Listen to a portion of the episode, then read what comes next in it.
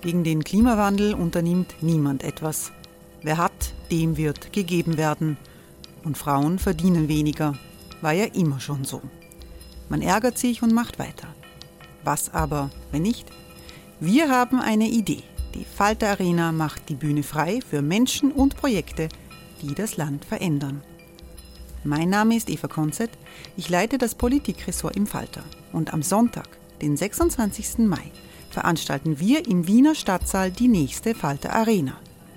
Mit dabei unter anderem der ehemalige Politiker und Neosänger Matthias Strolz, Theresa Imre von Markter, Sonja Jöchtel von Love Politics oder Kari Ochsner von Ochsner Wärmepumpen.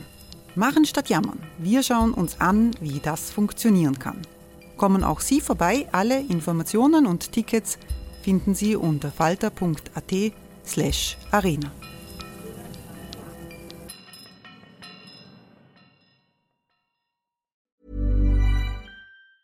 Quality sleep is essential. That's why the Sleep Number Smart Bed is designed for your ever evolving sleep needs. Need a bed that's firmer or softer on either side? Helps you sleep at a comfortable temperature? Sleep Number Smart Beds let you individualize your comfort so you sleep better together. JD Power ranks Sleep Number number 1 in customer satisfaction with mattresses purchased in-store. And now, save 50% on the Sleep Number limited edition Smart Bed for a limited time. For JD Power 2023 award information, visit jdpower.com/awards. Only at a Sleep Number store or sleepnumber.com.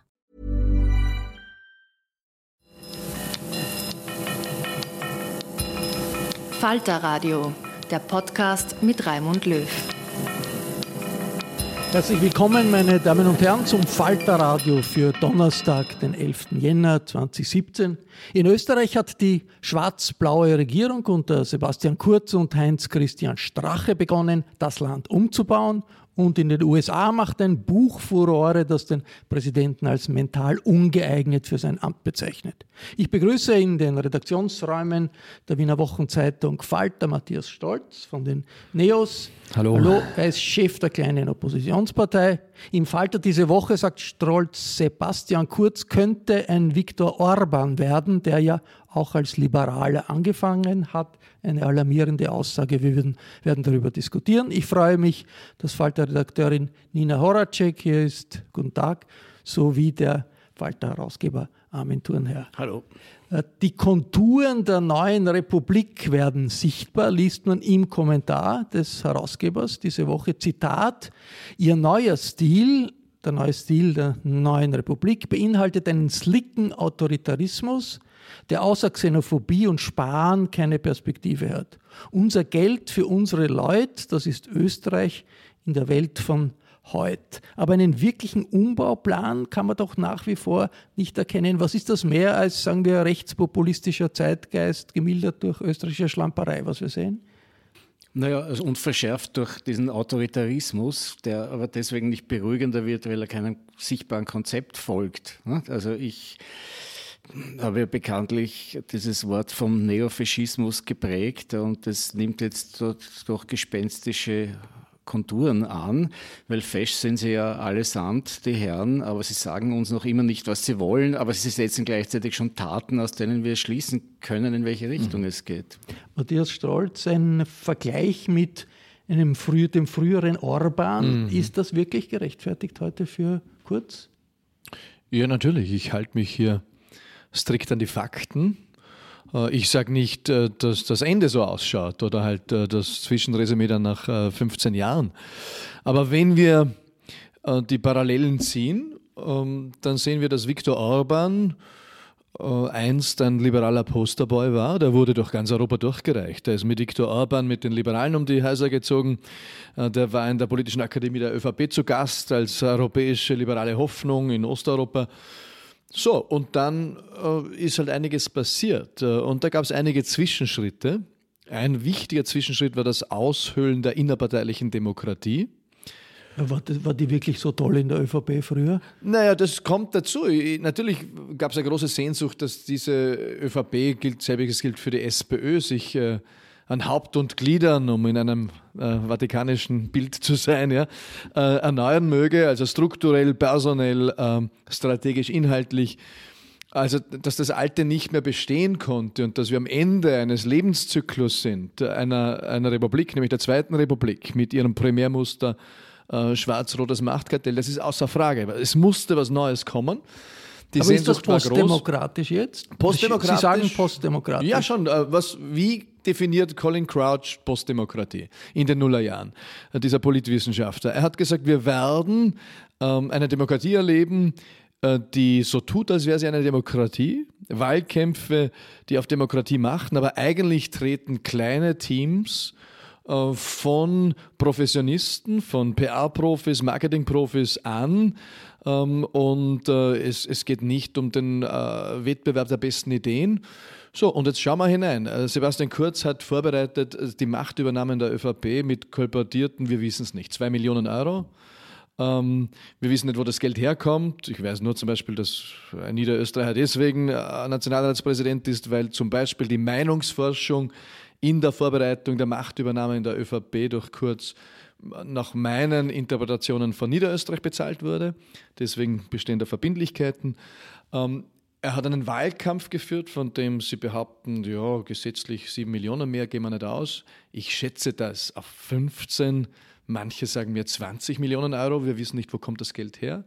Es war relativ stark inhaltsbefreit, es war reine Inszenierung. Ähm, also ganz viele Merkmale von Postdemokratie. Und ich sage nur, ich projiziere es auf die, auf die Zeitachse und sage, wenn wir uns weiter so schnell wandeln, werden wir natürlich in 20 Jahren in einer gelenkten Demokratie sein. Nina Horacek, ist das äh, eine Anpassung einer großen konservativen Partei an autoritäre Muster, an autoritäre Denksysteme, die von den Rechtsaußenparteien, von den rechtspopulistischen Parteien, die Sie ja gut kennen und gut, äh, äh, gut verfolgt haben, äh, übernommen werden? Na, ich würde sagen, zum einen hat man es ja im Wahlkampf gesehen, inhaltlich hat die ÖVP unter Kurz ähm, das halbe Programm der FPÖ quasi eins zu eins abgeschrieben, gerade im Bereich Migration. Also da waren sie sich schon sehr nahe. Und ähm, die Tendenz, nennen wir es jetzt unter Anführungszeichen, einer Führerpartei, also wo ein kleiner Klüngel ähm, entscheidet, wo demokratische Strukturen so nicht, nicht mehr sagen, so viel ausmachen, hat man natürlich in diesen Bewegungen, sei es jetzt ähm, in der FPÖ, die natürlich schon demokratische Strukturen hat, aber wo ein kleiner Teil dann entscheidet oder sagen der Parteichef klar entscheidet oder auch anderen, das sehe ich schon Parallelen. Die Sorgen, die geäußert werden, die beziehen sich äh, zumeist auf die FPÖ. Das ist, wenn man Asselborn hört, den luxemburgischen Außenminister oder auch den Altbundespräsident Fischer, das bezieht sich auf die FPÖ. Was Sie sagen, ist, dass die Gefahr einer autoritären Entwicklung von der ÖVP kommt, von Kurz kommt. Und da äh, regt sich die ÖVP ziemlich auf. Da gibt es mhm. äh, Proteste äh, seitens äh, der ÖVP. Ich meine, ist das nicht ein bisschen überzogen? Ist das nicht Polemik, die man halt als Oppositionspartei machen muss? Nein, das ist eine, ich glaube nicht, dass ich damit Stimmen mache, weil ich kriege mehr negative Rückmeldungen als positive. Das ist eine echte Sorge. Also ich habe es gestern auch zum ersten Mal öffentlich gesagt, ähm, weil ich glaube, das sind auch Dinge, da muss vorsichtig sein als Politiker. Aber ich glaube tatsächlich, dass die Chancen äh, für, für meine Kinder, wenn sie mal so alt sind wie ich, äh, nach meiner heutigen Einschätzung, dass sie in einer Demokratie leben, die sehe ich noch bei 60, 40. Ich bin auch auf der Seite der Zuversicht. Aber ich muss es einfach in einen internationalen Kontext stellen und ich unterstelle einem Sebastian Kurz in keinster Weise, dass er ein Drehbuch zu Hause hat, wie mache ich hier einen autoritären Staat. Nein, das sind Dinge, die passieren. Man muss sehen, Sebastian Kurz ist meine Einschätzung, ist Kanzler, weil er es kann. Nicht, weil er eine inhaltliche Vision hat, sondern hat irgendwann beschlossen, ich kann das werden und deswegen werde ich's. Und äh, was ist aber sein, äh, was ist sein, äh, sein Nordstern, wenn er unter Bedrängnis kommt? Er kann die eigenen Leute nicht verpflichten auf das, was wir uns in Nächten ausgestritten haben, die Werte, die wir uns ausdiskutiert haben, die Programme, sondern er kann immer nur machtautoritär äh, Zügel enger ziehen. Gut, und das kann, ist. Er, er, kann, das ist noch nicht so wahnsinnig schlimm. Yes, we can, hat er mal einen, einen amerikanischen ja, Vielleicht wird ein großer Reformkanzler. Ich wünsche es dem Land. Aber ein autorit, autoritäres Zeitalter, jetzt frage ich einmal äh, gegen, gegen den Strich hier. Ja, zum zum, zum, zum Ja, er kann es, man muss es so akzentuieren, wie Sie es, glaube ich, gemeint haben. Ja, er kann es werden. Ne? deswegen ist es geworden. Nicht, nicht weil er es kann, ja, sondern weil er es werden kann. Äh, autoritäres Zeitalter ist natürlich ein Thema und ich glaube, dass wirklich ein Problem der ÖVP ist. Meine, die FPÖ kennen wir. Ja, die FPÖ spielt ein Doppelspiel, das unangenehm ist, das man aber publizistisch aufdecken kann. Die spielen die unterm Eis, wie man in Nordkorea sagt, fließt das deutsch-nationale Wasser und darüber ist sozusagen eine, eine glatte, gefrorene Schicht.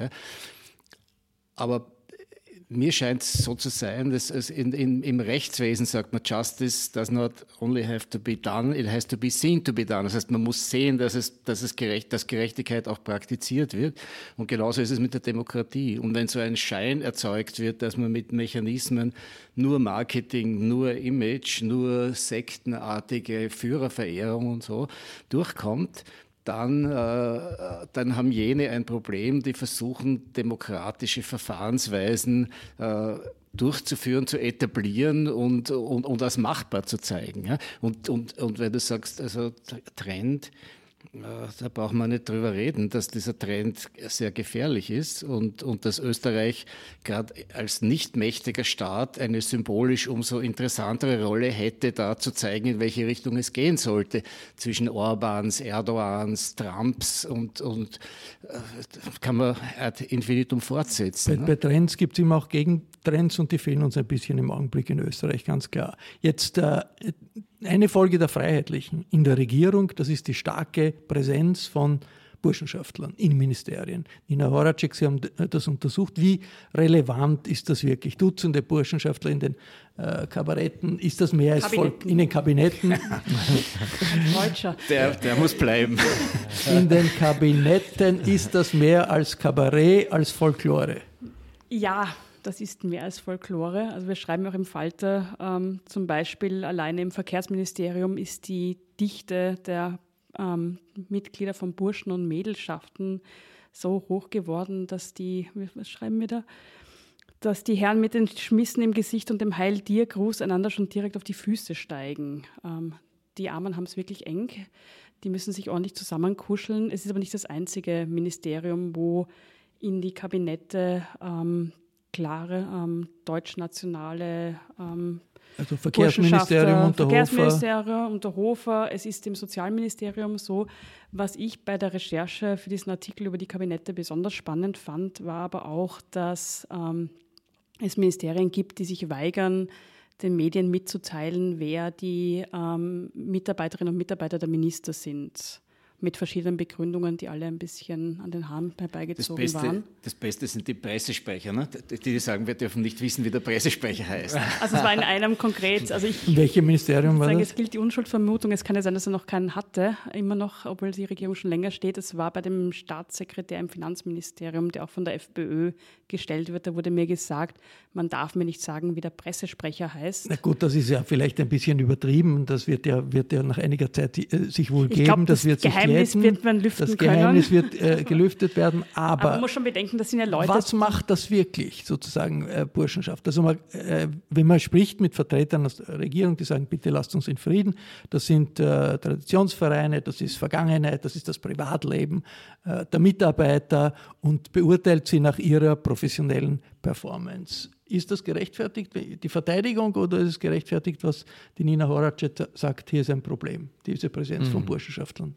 Ja, ich sehe das schon als Problem, weil äh, ich meine, ich war jetzt äh, nicht auf, auf Buden von schlagenden Burschenschaften, aber ich habe mich natürlich auch mit äh, dem Phänomen beschäftigt, zu verschiedenen Zeiten meines Lebens. Ich war ja auch in der Studierendenvertretung. Und ich kann mir lebhaft vorstellen, was dort hinter verschlossenen Türen äh, nach dem vierten Bier gesungen und gesprochen wird.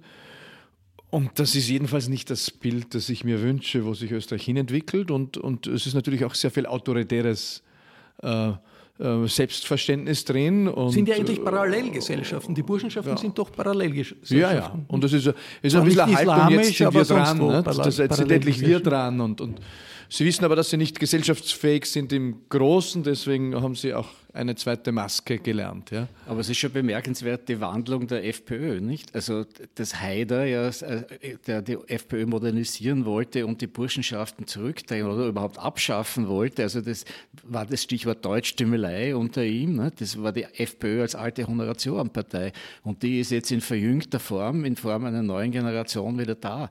Und das ist natürlich eine erzreaktionäre Wendung. Ne? Abgesehen davon, dass die, in der, dass die grosso modo die österreichische Nation nicht nicht anerkennen. Mich wundert es ja immer, also, dass im Fernsehen äh, diese Frage eigentlich nur einmal, glaube von Hunsdorfer ganz zaghaft gestellt und gleich wieder vom Tisch gewischt wurde.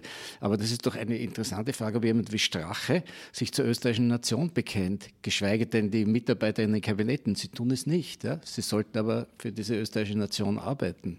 Ist vielleicht eine äh, Anregung, die Füße bekommen kann und die man weitergeben kann. Ich meine, das ist ja erstaunlich, dass auch der ehemalige ehemalige Bundespräsident Heinz Fischer sagt, das ist ein Problem. Der Zugriff dieser FPÖ mit diesen Machtstrukturen an der Spitze zu den Sicherheitsdiensten, zu den Geheimdiensten und so. Was ist da passiert? Noch vor ein paar Monaten haben uns alle erklärt, bitte, das ist eine demokratische Partei, ist demokratisch gewählt, da darf man solche Fragen nicht stellen. Ist da irgendwas passiert in der Zwischenzeit? Naja, der Falter hat diese Fragen eigentlich immer gestellt. Wir sind da uns treu geblieben. Und passiert ist, dass die in die Regierung gekommen sind und dass die in die Macht gekommen sind. Und man muss sich nur vorstellen, ähm, wir haben jetzt im Innenministerium jemanden sitzen, dessen sagen, Zeitung will ich nicht sagen, dessen ähm, Internet ähm, Plattform in unzensuriert.at, die irgendwie bekannt ist sagen, als Fake News Produzent, war bis vor kurzem noch Beobachtungsobjekt des Verfassungsschutzes. Das ist eine rechtsextreme Internetseite. Internet Zeitung, ja, Zeitung ist ein bisschen viel gesagt. Ähm, ja, so eine, und, und, der, äh, und der ähm, Höferl, Alexander Höferl, war stellvertretender ähm, Vereinsobmann. Also er sagt, das ist ein Kollektiv, ähm, aber natürlich war er haupt, also wesentlich verantwortlich für dieses ähm, Sudelblatt im Netz. Und das wurde auch vom ähm, Verfassungsschutz beobachtet und die haben auch geschrieben, ähm, dass die Inhalte zum Teil, also Zitat jetzt vom Verfassungsschutz, nicht von mir, zum Teil äußerst fremdenfeindlich sein und antisemitische Tendenzen aufweisen. Und dem Herrn Höferl ist es gelungen, dass er quasi vom ähm, Objekt, das beobachtet wurde vom Verfassungsschutz, jetzt zum Subjekt in dem Herzen des Ministeriums wurde. Also der ist jetzt ähm, Kommunikationschef des Innenministers. Das ist ein bisschen das Panorama, das wir jetzt haben, aber es ist der Beginn einer Amtszeit, der Beginn einer Regierungstätigkeit. Ich möchte noch einmal zurückkommen, Matthias Stolz, zu der Entwicklung von Sebastian Kurz, weil Sie sagen jetzt, dass könnte sein, dass er, also wenn das so weitergeht, dass es ein Orban wird. Orban ist eine autoritäre äh, Richtung äh, in Europa. Vor zwei Jahren, glaube ich, noch haben Sie noch verhandelt mit dem Kurz über eine Vereinigung. Was ist da passiert in der Zeit? Ja, viel. Deswegen erlaube ich mir ja auch die Einschätzung, weil ich äh, manches aus der Nähe beobachten konnte. Ich habe großen Respekt vor, vor den handwerklichen Gaben des Sebastian Kurz. Der ist sicherlich ein, ein Ausnahmepolitiker, eine Ausnahmeerscheinung, sowohl von den kommunikativen Fähigkeiten her, als auch äh, von, von der Strategietreue, von, von, von seinem Arbeitseifer, von seinem Einsatz, von seiner Kompromisslosigkeit, wie er Strategien umsetzt. Aber ich kann eben kein, ähm, ich kann keinen inneren Kompass erkennen, der ihn leitet. Und das macht mir die große Sorge, die, die Kombination dieser Gaben ohne inneren Kompass, dass er einen inhaltlichen Auftrag spürt, weil damit ist er natürlich äh, anfällig für inhaltliche Willkür, äh, hat aber einen äh, nach hinten gewandten Koalitionspartner, ähm, Der ihm vielleicht Kompasse liefert. Genau, da ja, gibt es ja viele inhaltliche Mitnahmeeffekte, die wir, die wir sehen. Hey, it's Ryan Reynolds and I'm here with Keith, co-star of my upcoming film If, only in theaters May 17th. Do you want to tell people the big news? All right, I'll do it. Sign up now and you'll get unlimited for $15 a month in six months of Paramount Plus Essential Plan on us. Mintmobile.com slash switch. Upfront payment of $45 equivalent to $15 per month. Unlimited over 40 gigabytes per month. Face lower speeds. Videos at 480p. Active Mint customers by 531.24 get six months of Paramount Plus Essential Plan. Auto renews after six months. Offer ends May 31st, 2024. Separate Paramount Plus registration required. Terms and conditions apply if rated PG. Ähm, aber ansonsten hängt da die Fahne halt immer in den Wind. Und wie der Wind gerade kommt, äh, wird er sich ausrichten. Nach außen wird das ganz anders inszeniert, aber, aber so ist es. Deswegen hat er gewisse Positionen auch aufgegeben. Er war der Erste und ich habe ihn gelobt damals und habe das großartig gefunden, der eine Sprache gefunden hat, jenseits der FPÖ für das Thema äh, Integration. War großartig, war eine großartige Leistung. Nur es war ihm kein Herzensanliegen, sondern es war damals opportun. Ja, aber da kriege ich schon Angst, weil wir wissen nicht, was in zehn Jahren opportun ist. Und das wird er tun. Und äh, mit, mit, mit einer Gabe und mit Fähigkeiten, die ganz wenige Menschen haben. Und das ist die Gefahr. Vielleicht wird er ein wunderbarer Reformkanzler und geht so in die Geschichtsbücher ein, aber ich glaube, es ist schon unsere Pflicht, auch als Opposition, auf die Abrisskanten äh, hinzuweisen, wenn sie so deutlich werden wie jetzt in den letzten Monaten. Und das ist ja ein Punkt, wo das Pendel wirklich extrem in die andere Richtung ausgeschlagen hat, im Umgang mit Ausländern, mit Zuwanderern. Äh, das spektakulärste Beispiel über diese, man kann fast sagen, Bösartigkeit gegenüber äh, Einwanderern ist Menschen, die hier leben und nicht österreichische Staatsbürgerschaft haben, ist der Plan, die österreichische Kinderbeihilfe zu reduzieren, wenn die Kinder in Ungarn leben oder in der Slowakei leben, um die geht es äh, meistens, weil dort die Lebenshaltungskosten niedriger sind. Wobei man sagen muss, Österreich ist da nicht allein mit einer Regierung, die sich so etwas vorstellt. In Deutschland hat das die SPD eine Zeit lang überlegt, in Dänemark wird das die Rechtsregierung. Äh, da treffen offensichtlich Neid Effekte, Reitreflexe auf Anti-Ausländergefühle in halb Europa. Nur bisher hat das niemand gemacht, weil es in totalem Widerspruch zu den Regeln der EU ist. Die sagen, es darf nicht sein, dass die Höhe der Kinderbeihilfe davon abhängt, wo das Kind lebt. Und wenn jemand in Wien lebt und das Kind lebt in der Steiermark, so darf das nicht anders sein, als wenn das Kind in Bratislava lebt oder in Ungarn äh, lebt. Und das sind meistens Altenpflegerinnen, deren Kinder oft nicht mit ihnen leben. Jetzt hat die Ministerin Köstinger in der ZIP 2 ein neues Argument, warum das doch möglich sein soll, angeführt, trotz dieses Widerspruchs zur EU-Regel. Sie vergleicht Österreich mit der Situation in Großbritannien vor den Brexit-Verhandlungen auf eine Frage der ZIP-2-Moderatorin Lou Lorenz Dittelbacher. Eine Person hat auch für Familienangehörige, die in einem anderen Mitgliedstaat wohnen, Anspruch nach den Rechtsvorschriften des zuständigen Mitgliedstaats, als ob die Familienangehörigen in diesem Mitgliedstaat wohnen würden. Das hat nicht die österreichische Bundesregierung beschlossen, das ist nicht nationales Recht, das ist Europarecht. Wo sehen Sie da Interpretationsspielraum?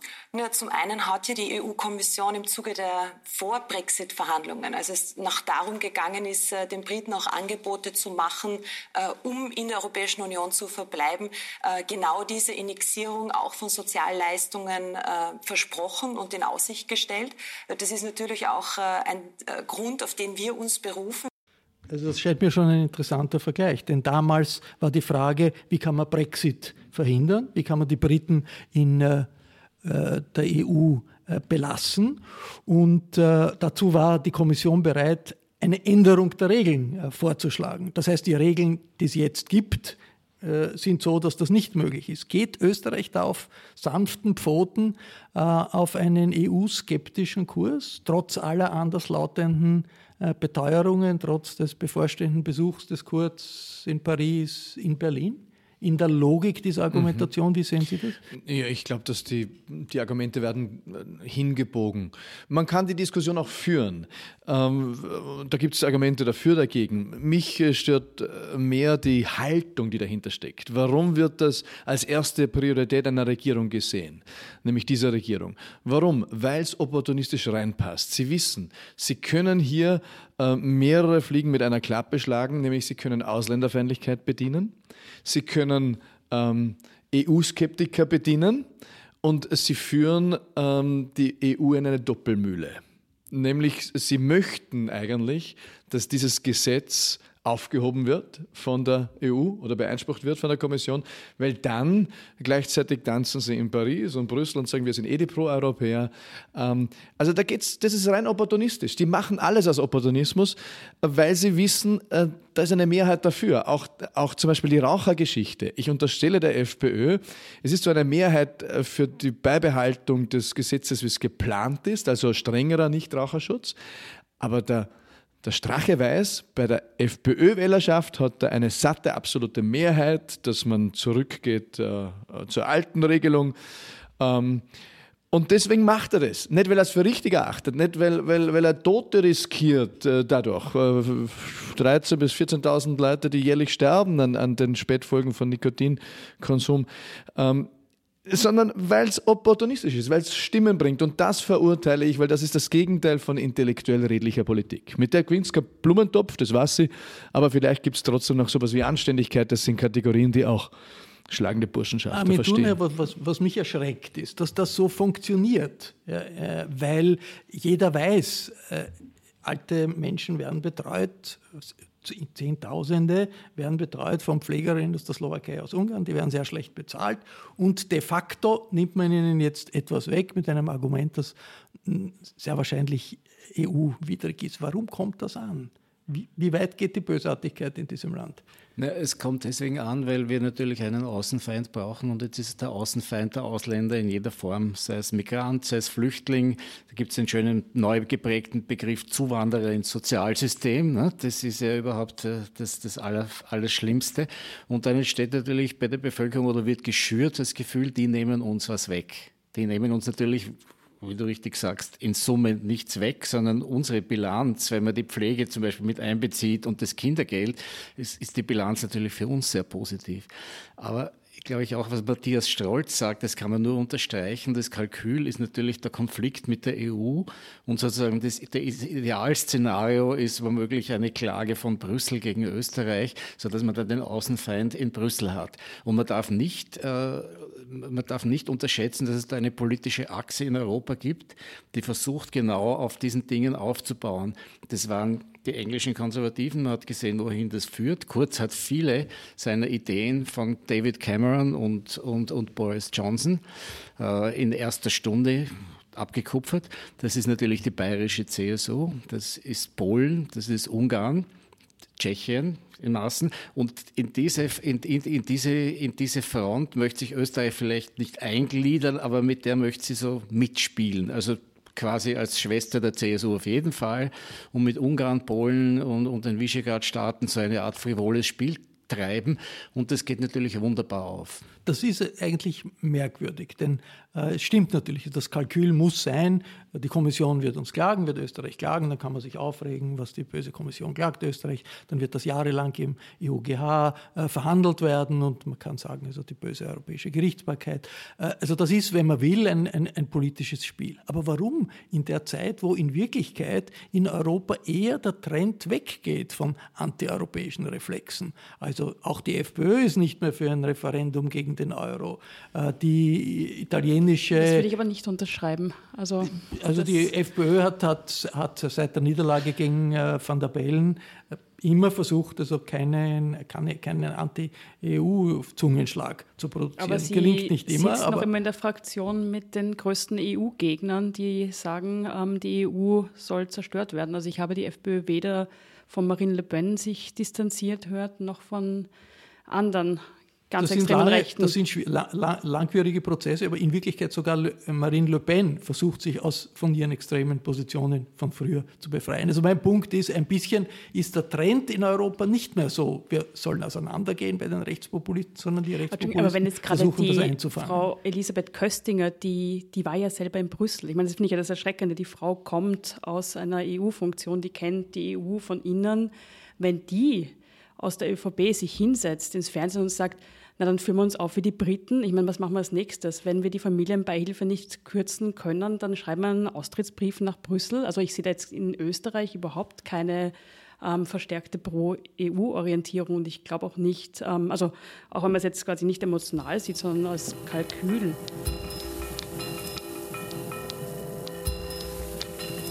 Wir wechseln das Thema und blicken über den Atlantik, denn die Weltpolitik, die dreht sich zurzeit um ein Buch, um ein Buch über den amerikanischen Präsidenten. Fire and Fury heißt der Bericht über Donald Trump im Weißen Haus.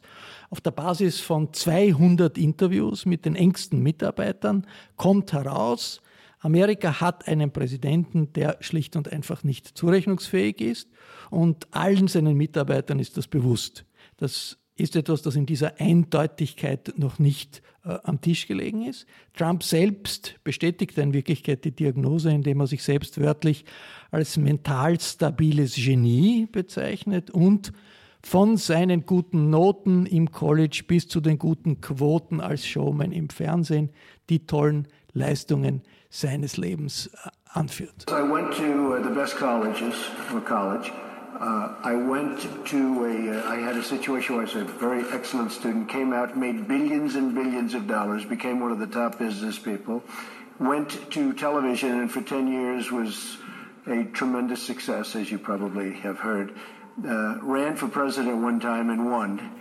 Buchautor Michael Wolff ist ein Journalist aus dem rechten Biotop in New York. Das hat ihm auch den Zugang zum engsten Kreis um Donald Trump verschafft. Aber die Szenen, die er beschreibt, sind glaubwürdig. Niemand hat bisher gegen ein einziges Zitat geklagt, das er in seinem Buch anführt.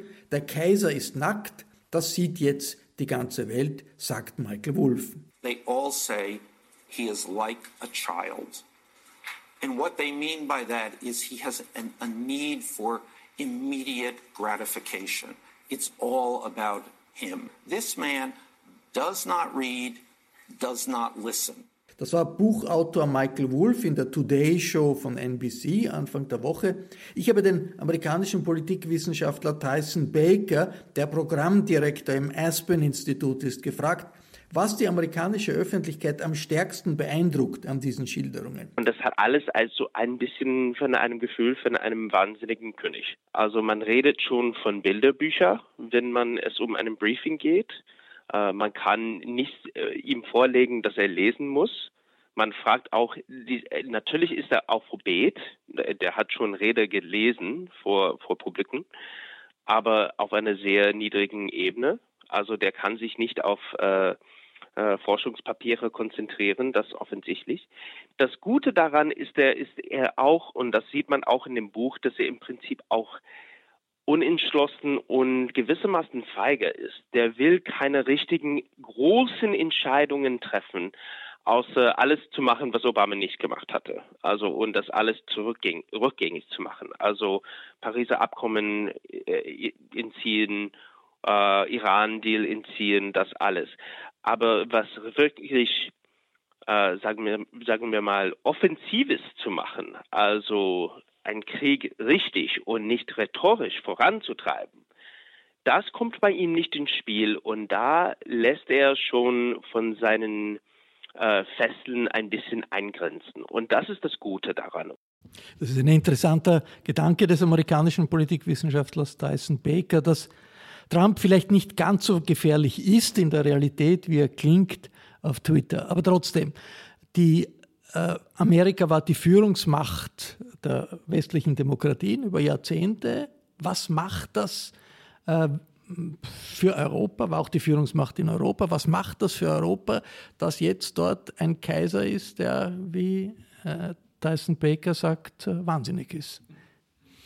Naja, ich glaube, wir wandeln alle zwischen Beklemmung und Unterhaltung. Ne? Also irgendwie ist das ganz schwer einzuordnen, für mich auch immer wieder, weil, weil du glaubst, das ist äh, die Spitze erreicht, dann wird es getoppt ne? in der Woche drauf. Was macht es mit uns? Es zeigt uns, dass wir erwachsen werden müssen als, als Europa. Also äh, es zeigt uns, dass wir in einer multipolaren Welt leben, äh, nicht mehr bipolar, nicht mehr äh, monopolar, nicht mehr die Supermacht USA, sondern es soll uns daran erinnern, dass äh, China eine, eine, eine Supermacht ist, ähm, dass, äh, dass in Afrika ein Gewicht entstehen wird in den nächsten Jahrzehnten aufgrund schon der demografischen Entwicklung, dass es äh, Südamerika gibt, dass es Indien gibt, dass es Russland gibt. Also wir sind eine, eine, eine multipolare Welt und wir sind gut beraten als äh, Europa, dass wir uns selbst definieren. Weil wenn wir uns nicht definieren, dann werden wir definiert von solchen Typen wie Putin und anderen. Und das wird uns nicht gut tun. Die werden uns eine Frisur aufsetzen, die wird uns nicht gefallen. Am Turner bei 9-11 hat der Falter geschrieben, wir alle sind Amerika, wir, New alle Yorker, sind New wir York. alle sind New Yorker. Wir alle sind New York. Das ist ein Gefühl, das es heute wahrscheinlich nicht mehr gibt. Was macht das mit uns? Naja, also ich würde doch immer sagen, Trump ist nicht Amerika. Das, ist, das, das bleibt natürlich nach wie vor aufrecht.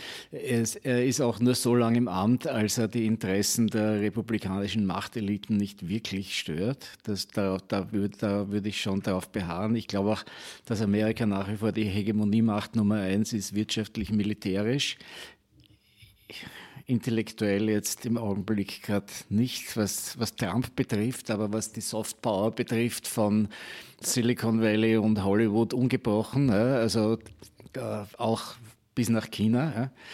Ja. Äh, aber was natürlich stimmt, ist, dass Europa dringend aufgerufen ist, sich selbst zu definieren und seine Interessen anders zu definieren, weil wenn es die Interessen der amerikanischen Waffenproduzenten erfordern, dann müssen natürlich in die Ukraine Waffen geliefert werden und das kann für Europa auch nicht besonders wünschenswert sein. Zu den Stärken Amerikas gehört die Fähigkeit zur Selbstkorrektur, immer in der äh, jüngeren Geschichte so gewesen. Armin Thurnherr gibt Amerika nicht auf, gibt die Hoffnung nicht auf Nein. für Amerika. Das war das Falterradio für Donnerstag, den 11. Jänner 2017. Ich bedanke mich für Ihr Interesse. Vielen Dank hier am Tisch bei Matthias Strolz, Armin Thurnherr und Nina Horacek, hier in dem zum Studio umgebauten Redaktionszimmer in der Wiener Innenstadt.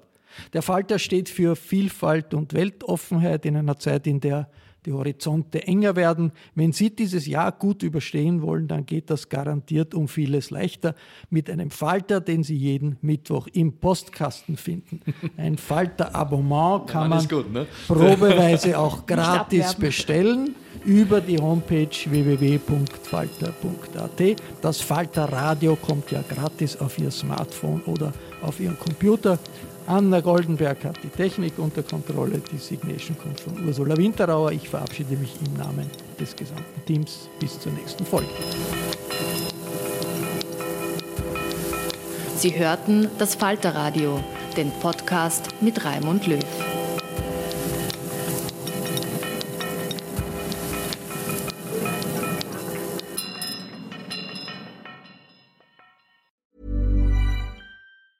Planning for your next trip? Elevate your travel style with Quince. Quince has all the jet setting essentials you'll want for your next getaway, like European linen, premium luggage options, buttery soft Italian leather bags, and so much more. And is all priced at 50 to 80% less than similar brands. Plus, Quince only works with factories that use safe and ethical manufacturing practices. Pack your bags with high-quality essentials you'll be wearing for vacations to come with Quince. Go to quince.com slash pack for free shipping and 365-day returns. Imagine the softest sheets you've ever felt. Now imagine them getting even softer over time. That's what you'll feel with Bowl and Branch's organic cotton sheets. In a recent customer survey, 96% replied that Bowl and Branch sheets get softer with every wash. Start getting your best night's sleep in these sheets that get softer and softer for years to come. Try their sheets with a 30-night guarantee. Plus, get 15% off your first order at bowlandbranch.com. Code BUTTERY. Exclusions apply. See site for details.